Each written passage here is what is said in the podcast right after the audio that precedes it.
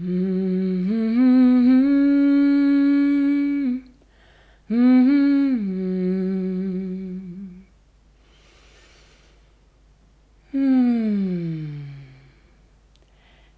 and welcome to Voice Your Life, your podcast for the free voice and a life that is really yours. My name is Amelie Meru, and today I have a wonderful guest here in this podcast. I'm very happy that you are with me, Anna Katharina, and that we can actually sit together in one room. We met a few days ago in Allgäu, Germany. And yeah, it was one of those meetings. Uh, when I opened the door and saw your face, it was like, oh, who are you? How did you come here? And so wonderful, this encounter. Um, like coincidence that is no coincidence. Mm. And I really enjoyed and was so touched by the healing ceremony that he did with us and for us, mm. by your voice and all that you shared about the Sami, the Sami culture, the yoik. And so, welcome here in this podcast and thank you for sharing your voice with us. Hmm. And as the first question here in this podcast, I want to ask you what is the voice for you? What does the voice mean to you? Hmm. Yes, hello, and thank you for the invitation to be in this podcast. The voice. The voice is our possibility to let shine through what is inside of us and to let our light shine through and all our experiences we had in our life. It is like shining through our voice. We can hear everything we experienced in this lifetime and maybe even in other lifetimes in our voice. Mm. And uh, it is a way to communicate uh, without words. For me, it is a, a language, a kind of light language that is understood all over the world and in all kind of realms let's say in nature i work also with like um, different beings in nature and that i do through my voice through the singing and they these beings in nature they answer very fast and mm. they feel very welcomed by the voice of of humans singing in nature mm. and it is our possibility to bring healing also into places in nature, also to other people. The voice. It is uh, our voice is unique. Everyone has a very unique voice, and mm, hmm. I believe actually that each of us carries one one specific tone inside, and if we are able to find this one tone, this tone can carry us through our whole life. Mm. It is like we can walk on this one tone, or it carries us also, and it connects us to the earth, and uh, in the same way to the universe. I think we are mm. like in between that, like. Um, frequency that is like um, put between the heaven and the earth. And um, these days, especially in times of the new earth being born and being built, I believe that the earth has her own voice and she's trying even to talk or even sing through us. And she's doing that already through some people. But in the end, I think she will she will really sound and sing through all of us. Yeah. Mm. If we are able to open up for the earth. And uh, in the same way, opening then up to the heaven and the sky. Mm. And they are also frequencies we are connected to. And it is like sometimes my work is bringing these frequencies down to earth and into water. That is my work. Mm. Your question, like what the voice means, I think it is our the greatest tool, the greatest gift we got, Mm. and uh, it is the most touching way also to communicate with other humans because it is touching very on a very deep level.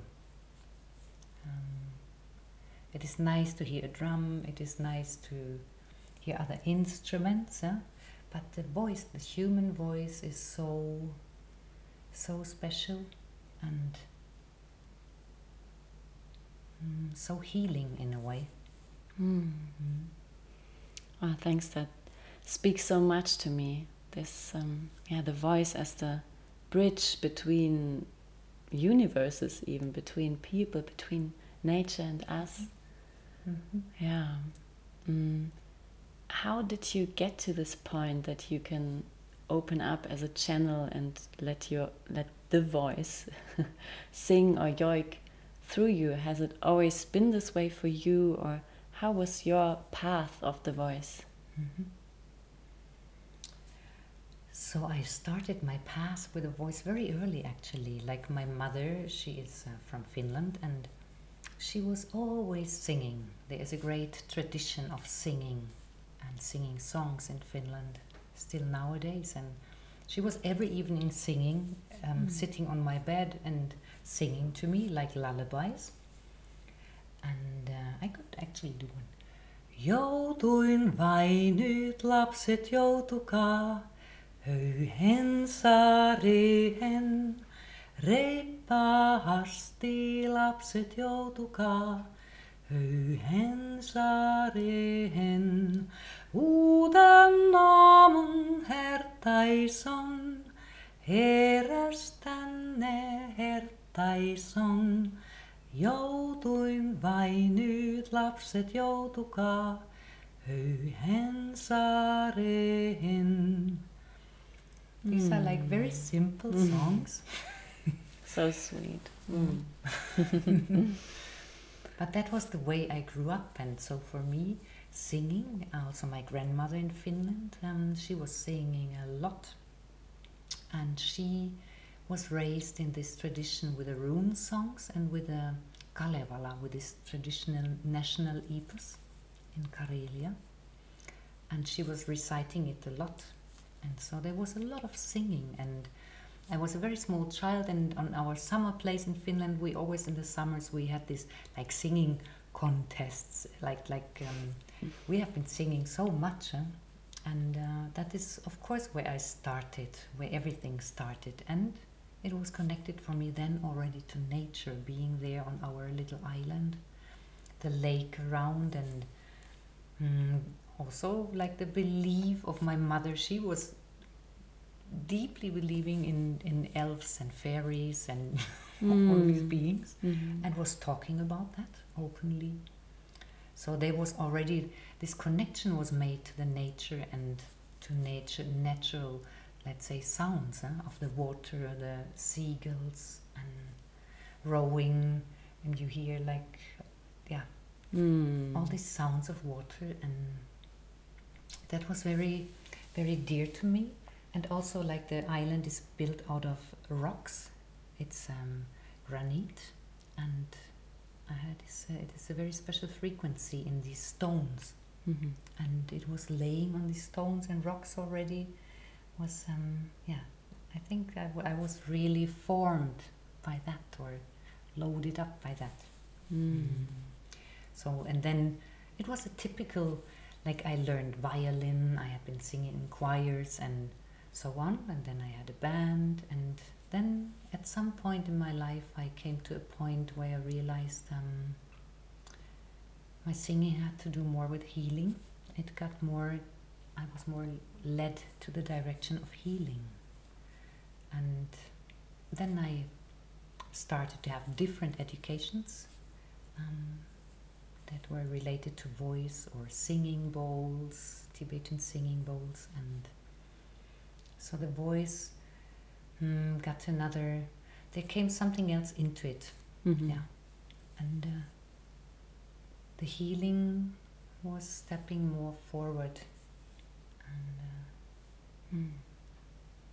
yeah, and that led me even further than to my teachers, the wonderful teachers I met. I was very lucky to meet these wonderful teachers in my life, and one of these teachers was um, a Sami, Ailo Gaup, and Ailo was a, a shaman and healer from the north, born in Kautokeino.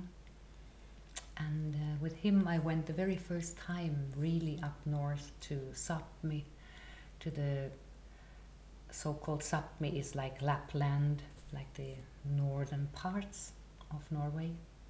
And there we did something that is called utesitting. It is called like sitting outside in nature. Mhm. And that was always connected then to song too. He was very, he was always using song. Mm. He had these very special songs in his education, bear songs or, yeah. And of course the yoik. And the yoik um, is actually a song that was not made for the, for the stage, to perform on stage. But it was more really you become the tree, you become the water, you become the salmon, or you become the wolf, Mm. and um, you start feeling it. It's another way you're not singing about uh, something about this tree, but you are that tree. You Mm. try to feel like the tree you see, and uh, you sit with the water and you wait until that song is coming to you, because the water brings you a song. And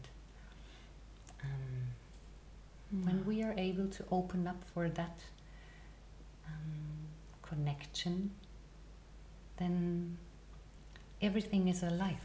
And uh, every Mm. tree has a spirit, every water has a own spirit, and they can bring these songs to us.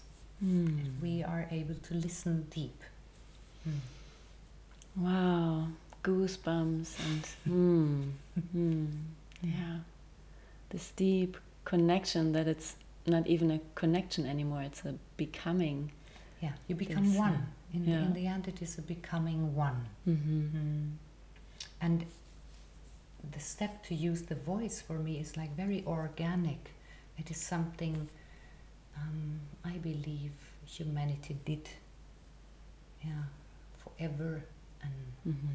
always. And we are we are born in sound. We are coming out of sound, and that is where we go back in the end to. I believe. Mm-hmm. Mm. Is there any song or yoik that you would like to share with us? Hmm. I think I would like to improvise more. It's something I just yeah. yeah. Becoming what is now Yeah. in sound. Mm. it's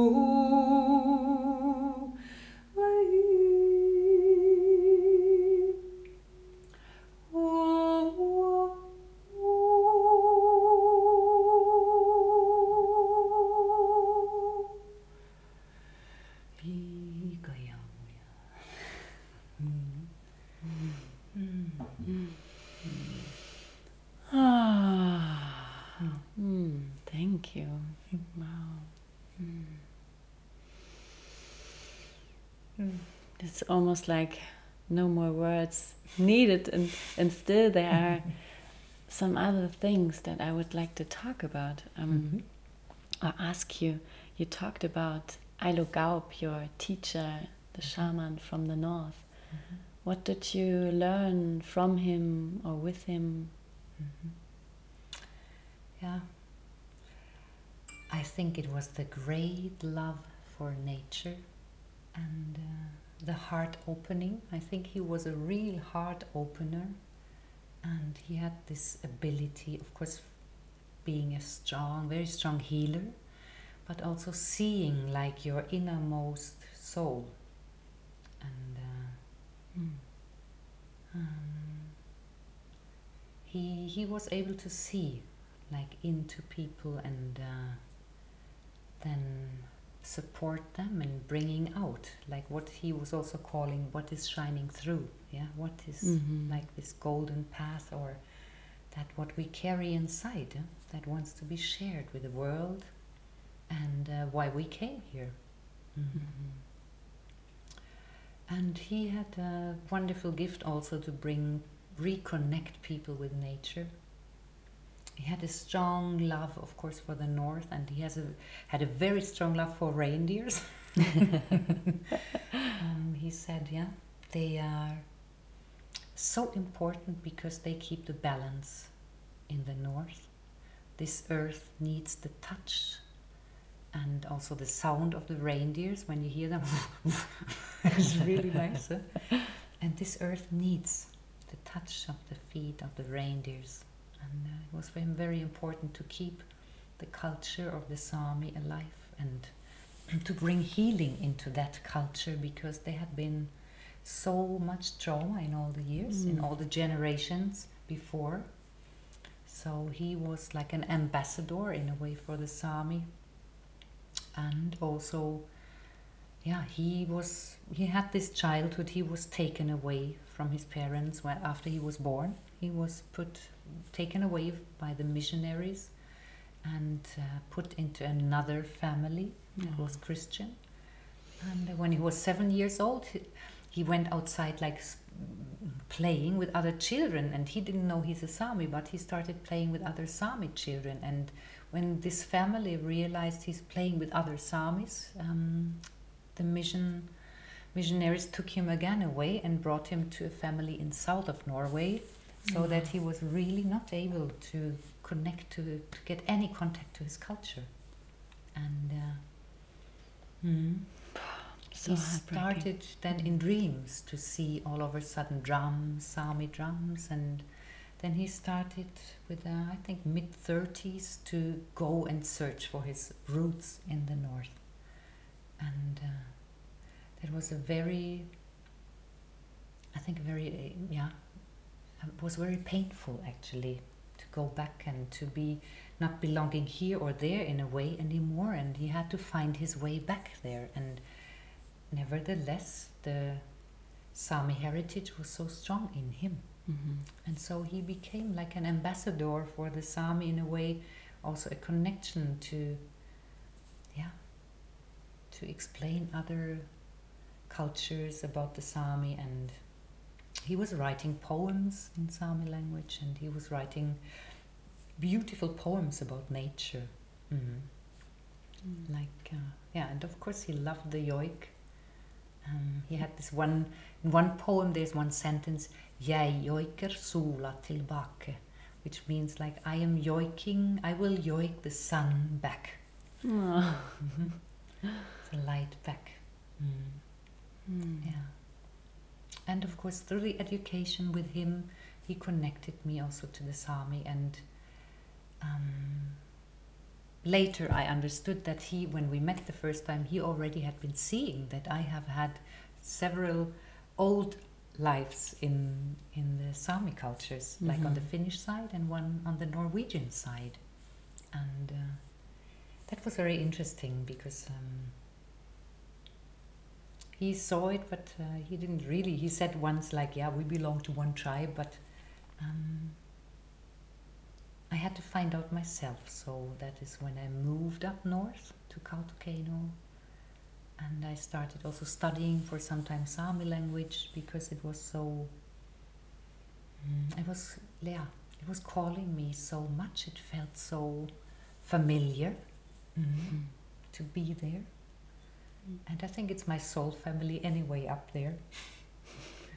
mm. I wonder how many of you who are listening now know who the Sami are, because I, I can say that honestly I didn't know about the Sami um, until a few years ago when I did a wilderness training.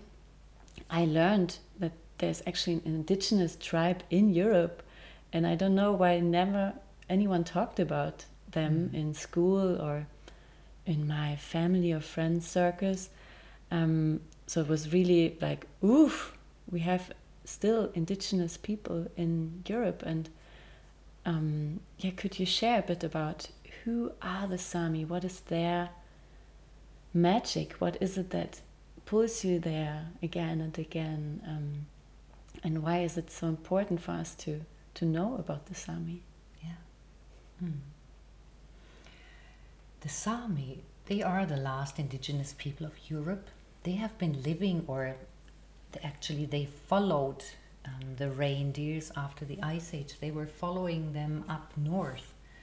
Um, when the ice was melting, they were going with the, with the reindeers.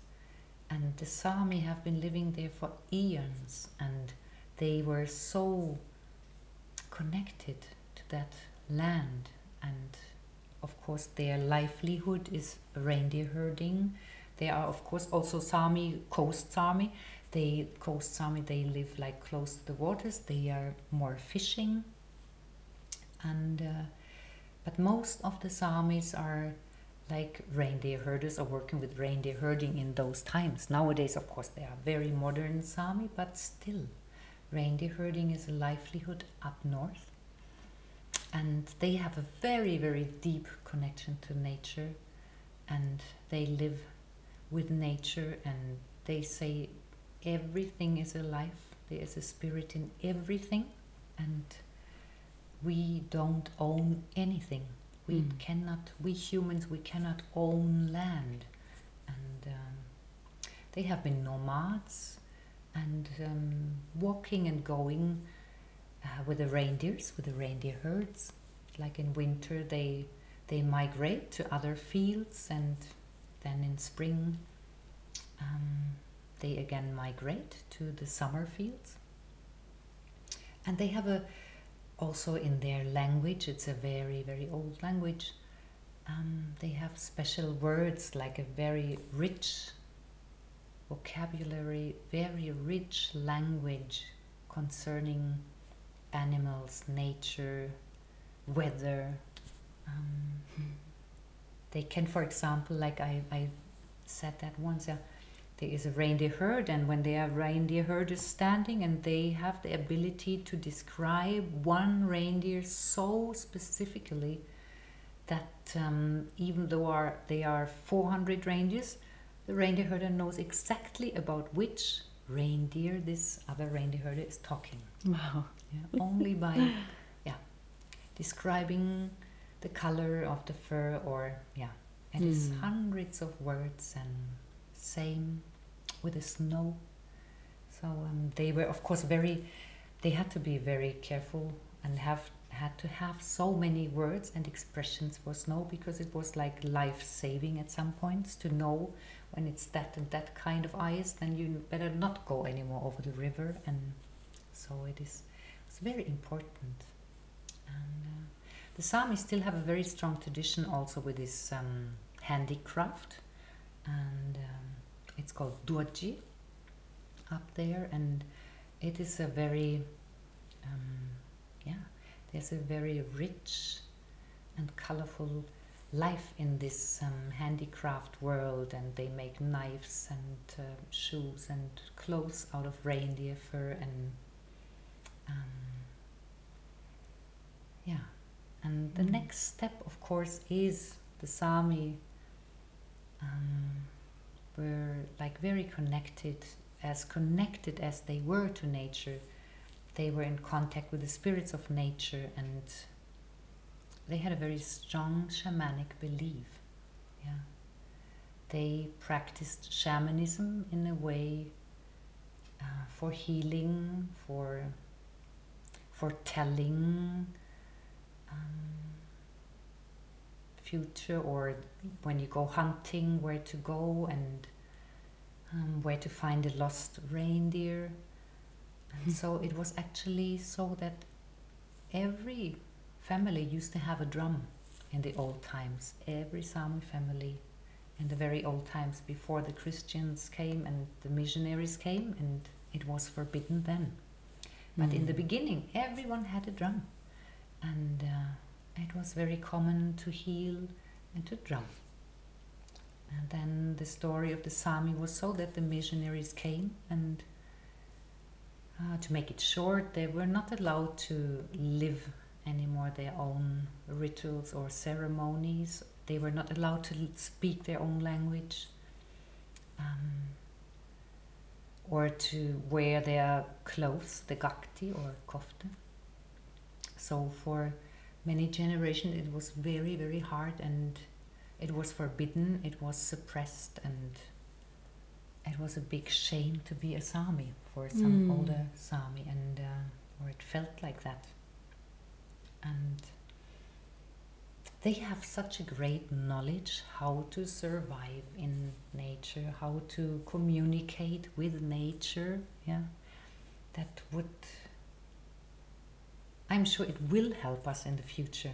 Yeah, there is still a very strong tradition kept. It was sometimes secretly kept, and I believe it even is still in the trees and in the water and in the land stored all this knowledge and all the old songs. Mm-hmm. Mm-hmm. It's so important in those times when we have a global pandemic, a climate change, and what else is changing right now, mm. that we connect to this wisdom again, right? Yeah. Mm. Yeah, I think they have more answers to everything. It is also about community how we live community, like the siida, they call it there, how we will need community mm-hmm. in the mm-hmm. future and uh, we will not make it alone. And that is what all the indigenous people really are able to help us with and show us. Mm. And I believe actually this this what we are in now nowadays with everything that is going on with the climate change and pandemic that is it is cause and effect and for me the cause and effect is that the human lost the contact to nature the mm-hmm. deep contact to nature and that is the illness that is the real disease and that is what what um, has to be healed mm-hmm. yeah, to reconnect to find ways to connect again with trees with the land, with the water, with the elements, and all the beings mm-hmm. that are residing in nature. I, I can see them, so I know they are there. Mm-hmm. And sometimes I thought, oh no, you're not allowed to talk about it, but um, I know because I got the answer from from these other realms. They really want us to talk about it now. That they are existing, they are there, and they are very happy when they hear we are saying, "Hey, I saw there was a fairy over there. I saw her," and uh, because it, yeah, they really want us to say it nowadays because Mm. they want to collaborate. They want to work with us together, and it takes a lot. It takes a lot of us humans to first, yeah, maybe do forgiveness rituals in these different realms that we lost the contact. But then these uh, veils got so thin that we are able to easily communicate with them nowadays, Mm. and they are just waiting. Hmm Oh, thanks for saying this. Yeah, thanks for taking the courage to speak about it. Um, and yeah, as you said in the beginning, the voice can be a tool to connect with them, become them. And in the yoik, when I heard you yoik in the last days, there is a very specific sound quality to it that feels so earthy. Um, would you give us a taste of this? of a yoik. Yeah, they are wonderful yoiks. They are actually very. I can shortly say something again to yoik. Mhm. They are very famous yoiks, and they are kept, um, yeah, in an oral tradition. They are not written down. You cannot find them like in a book or notes. It is always um, passed on by generations, and Mm. in the Sami families, every child gets his or her own yoik, and there is actually, it is really, it is a yoik Grand Prix in uh, every Eastern, and then you hear, but it is really organized by the Sami themselves, and it is very interesting because you can hear then the yoik of grandfather so and so, or this was my uncle so and so, and it is so nice to hear that. Huh? That's Oh. really an experience to go there and uh, to hear these yoiks. And, hmm. But they Mm. do it, it is, has a long tradition there on Eastern. It Mhm. is there then on stage, but it is the biggest festival for it uh, is for hundreds of years like that because it was at the same time uh, the wedding market, so that everyone met then, and yeah, the women came, the young men, and usually they were so far away, and so it was possible to maybe find your man or woman. Mhm. So that it has a very long tradition, and then it's the confirmation, same time, Eastern. Everything is then taking place. Mhm. So the yoik um, had a has a very very important role in in everyday life, actually, and it is a very physical way of singing, also to move, yeah, to move in nature, not only to sit still. It can only also come when you're walking or moving your hips and. Um, Mhm. There are nowadays young Sami artists and singers, and they find new ways, a new way to the yoik also to express yoik or to do yoik. That is very important because I think a tradition is important to keep something very old, but we, to keep it alive, we always have to infuse it Yes. with a life with something new. Mhm. And so it is very beautiful, these mm, young artists up north that, that start to create something new with the yoik, even Mhm. though it can be very pure.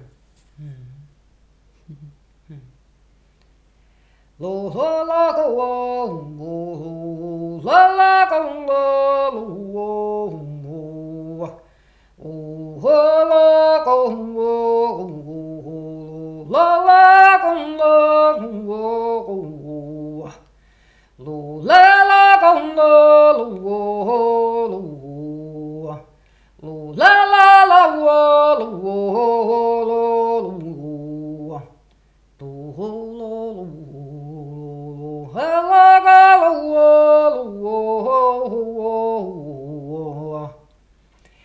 The interesting thing is with the yoik, um, it is always one phrase, and usually it is like they try not to make exactly the same phrase, but always a little, little thing in the end, or a little bit different. It can be very monotone, um, but still they try to make a little somewhere. It is. It was very interesting. Mm. Wow. Thank you. Mm, I just love those archaic sounds. Yeah, it's just beyond words. And Mm. um, we also, in the last days, experimented with combining it with yodeling because Mhm. in yodeling I also feel this earthy connection. Yeah, and yeah, so the yoik, I immediately feel the earth in it. It's so nice. Mm. Thanks for Mhm. sharing this. Mm. Yeah. Thank you. it was a real pleasure to bring it also together when we tried to bring the yodel and the yoik together. Mhm. Mm. So we can really see how in different parts of the world people yeah use their voices in a similar way in this deep earthbound spirituality actually this nature connection that's so interesting to me Yeah. And Mhm. for me, like um, I work a lot with water these last years. I do like water ceremonies, which implies I'm I'm singing for water Mm. and uh, also doing kind of light language, bringing light into water through sound and vocals. And that is for me like was for me striking that I realized water um, keeps memory, but also water remembers you. When you sing once for a water and you return to that place, you realize at once this water is remembering you and your voice. Oh. And that was for me so special when I worked now in the north with different rivers and lakes and um, the, the frequency, the sound is in there and it is kept there in a way. And so that is why I believe the old songs are also there. There have been yoiking in the old times for the rivers and the lakes and the fishes and so it is um, it is there. Actually, I would like to tell a very short story here Yes. because I once met an indigenous woman from an Indian tribe, and Harmony, a nice name. Her name was Harmony, and Harmony told me that she was living in a part somewhere in the United States, um, and close to a river. And they used to be in the old days. They used to be salmon, but the salmon got distinct and yeah, just disappeared Mm. all the salmon disappeared. And then she met an old Indian woman and she told her, she told Harmony, you know, in the old days we used to sing the salmon back into the river every spring. And then Harmony started like, hmm, hmm, questioning. And then, then she had a contact to the spirits of the place where she lived. And they said, go and sit every morning with the river. Try to find a song. Try to find a song. And so Harmony did that, and she was sitting there very early, always every morning, and there was a song coming to her. And uh, then she started singing the song, and what happened was the salmon came back. The salmon Wow. returned. And she did this now when I met her, like for over 30 years. She had been singing every morning at this river. And the salmon came back and whether it is the same song or another one, but there was a song coming to her from the river, from the water. Mm. Wow, this touches me so much because it shows that we can support the earth in healing and basically support ourselves in how we destroyed our own nature. Yeah, we can we can do something about it. We can Mm. help her. Yeah.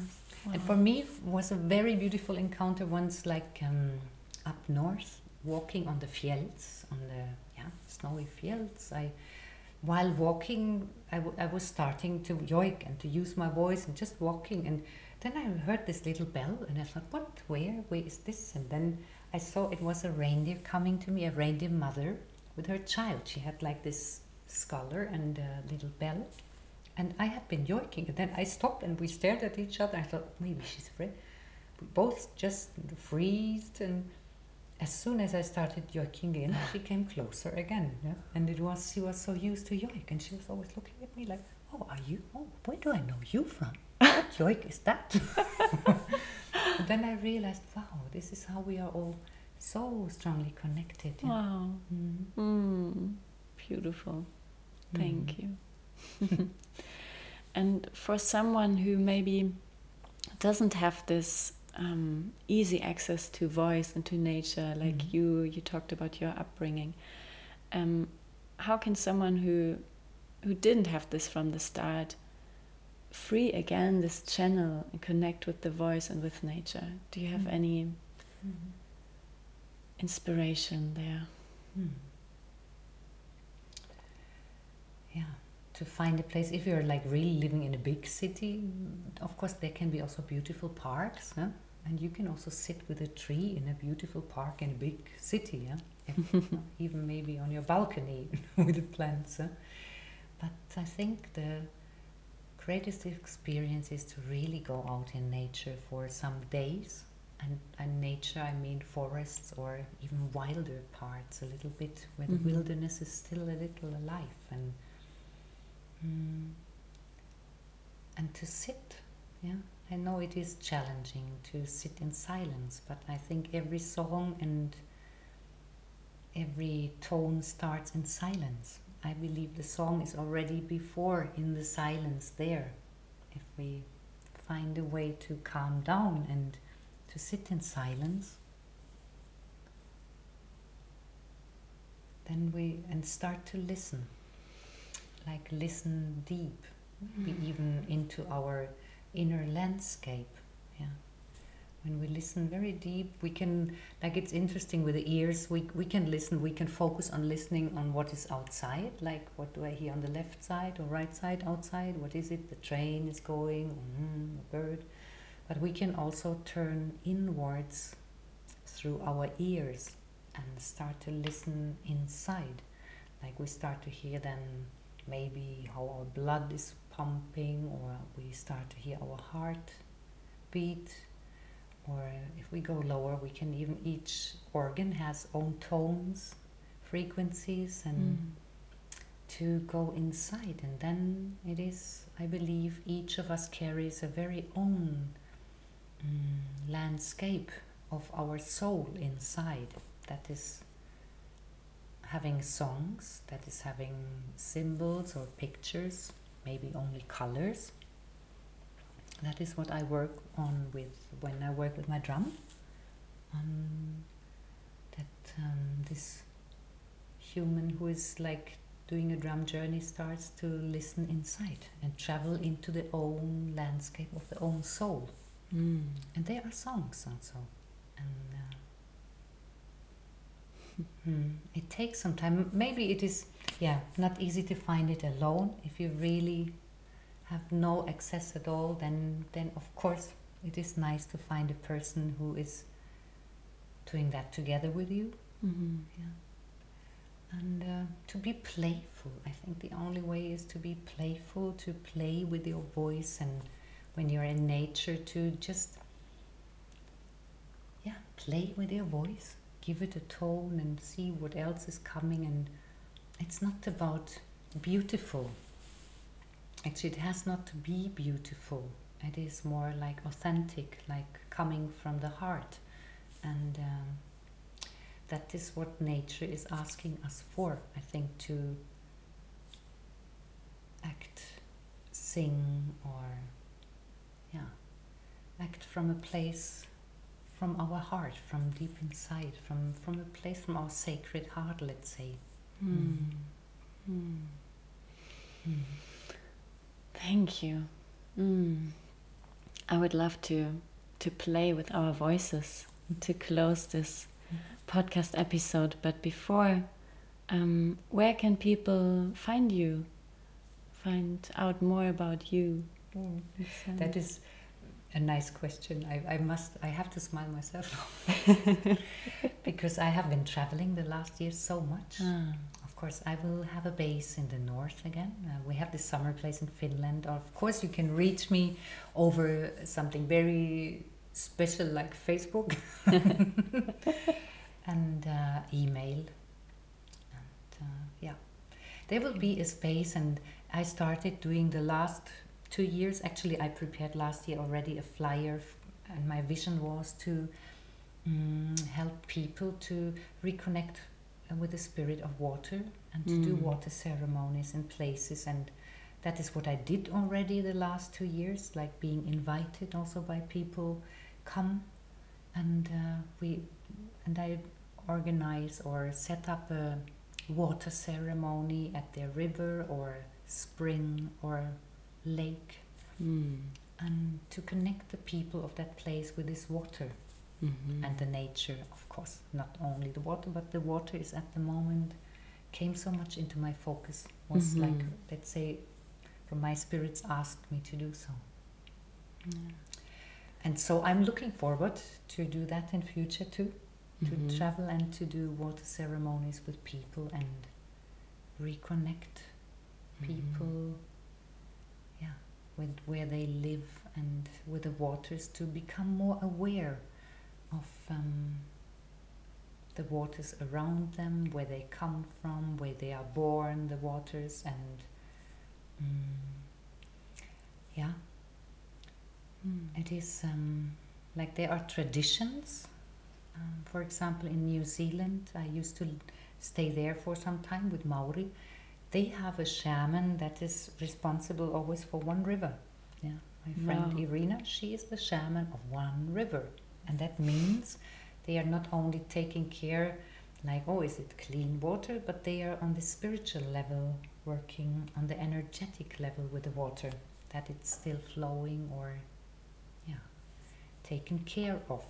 And I Mm. hope for the future that there will be a lot of humans waking up to their connection to nature and feel responsible to take care of trees or places or power places, even waters, rocks, mountains, to take care of these places and uh, to communicate with the spirits there and to even make offerings or to thank, especially thankfulness is so important. yeah, Mhm. To thank these places and to clean them also, like very, um, like uh, from rubbish, to take the rubbish away is also one way. Yeah. Mm, collecting rubbish. And uh, Mm. I think then it, they, there, there will be slowly a connection starting to take place, you know, where they get deeper into the landscape and also in the mythology of this place. That um, because there is like, how can I say it? You have a river flowing, but under the river there is like the soul of the river running, and we also are able to get in contact with this river under the river, um, Mhm.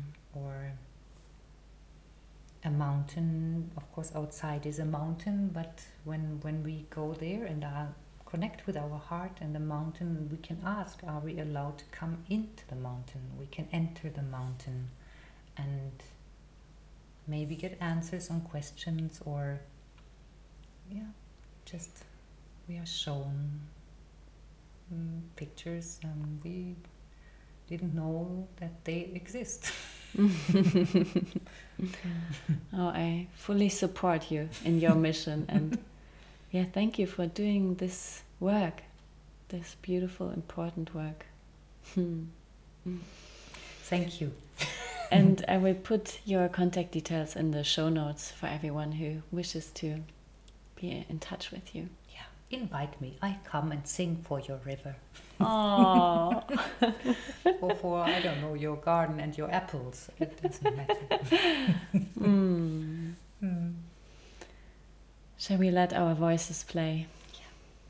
Is there anything else you would like to say before? Oh, there would be. I think in in the end there's so much to say, and uh, of course words are sometimes not really really bringing it bringing it there where I want it to be because I believe there is a time coming and we need new words and we are Mhm. lacking of words sometimes to describe what wants to be created. Mm. Mm think there will be a new language coming. Mm-hmm.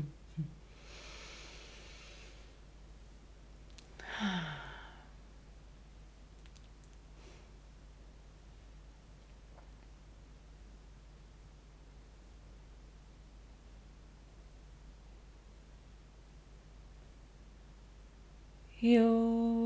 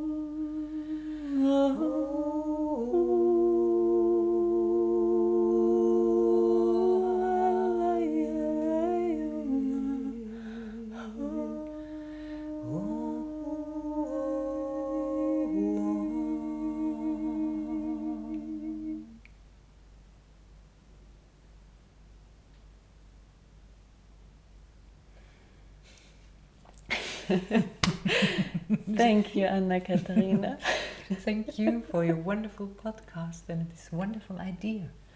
Let the voice be heard. Mm. Mm. Thank you. Pleasure to be with you. and thanks for you who listened and witnessed and yeah, may your voice play and be heard. Yes. Let us make the people sing. Let us make the people sing. Yes. okay. And if you wish, then please let me know what you took from this this interview, this conversation. You can contact me on Facebook, Amelie Meru with an H, and uh, on Instagram at Voice Your Life. Until next time. Thank you. Thank you. Mm-hmm. Mm-hmm. mm-hmm.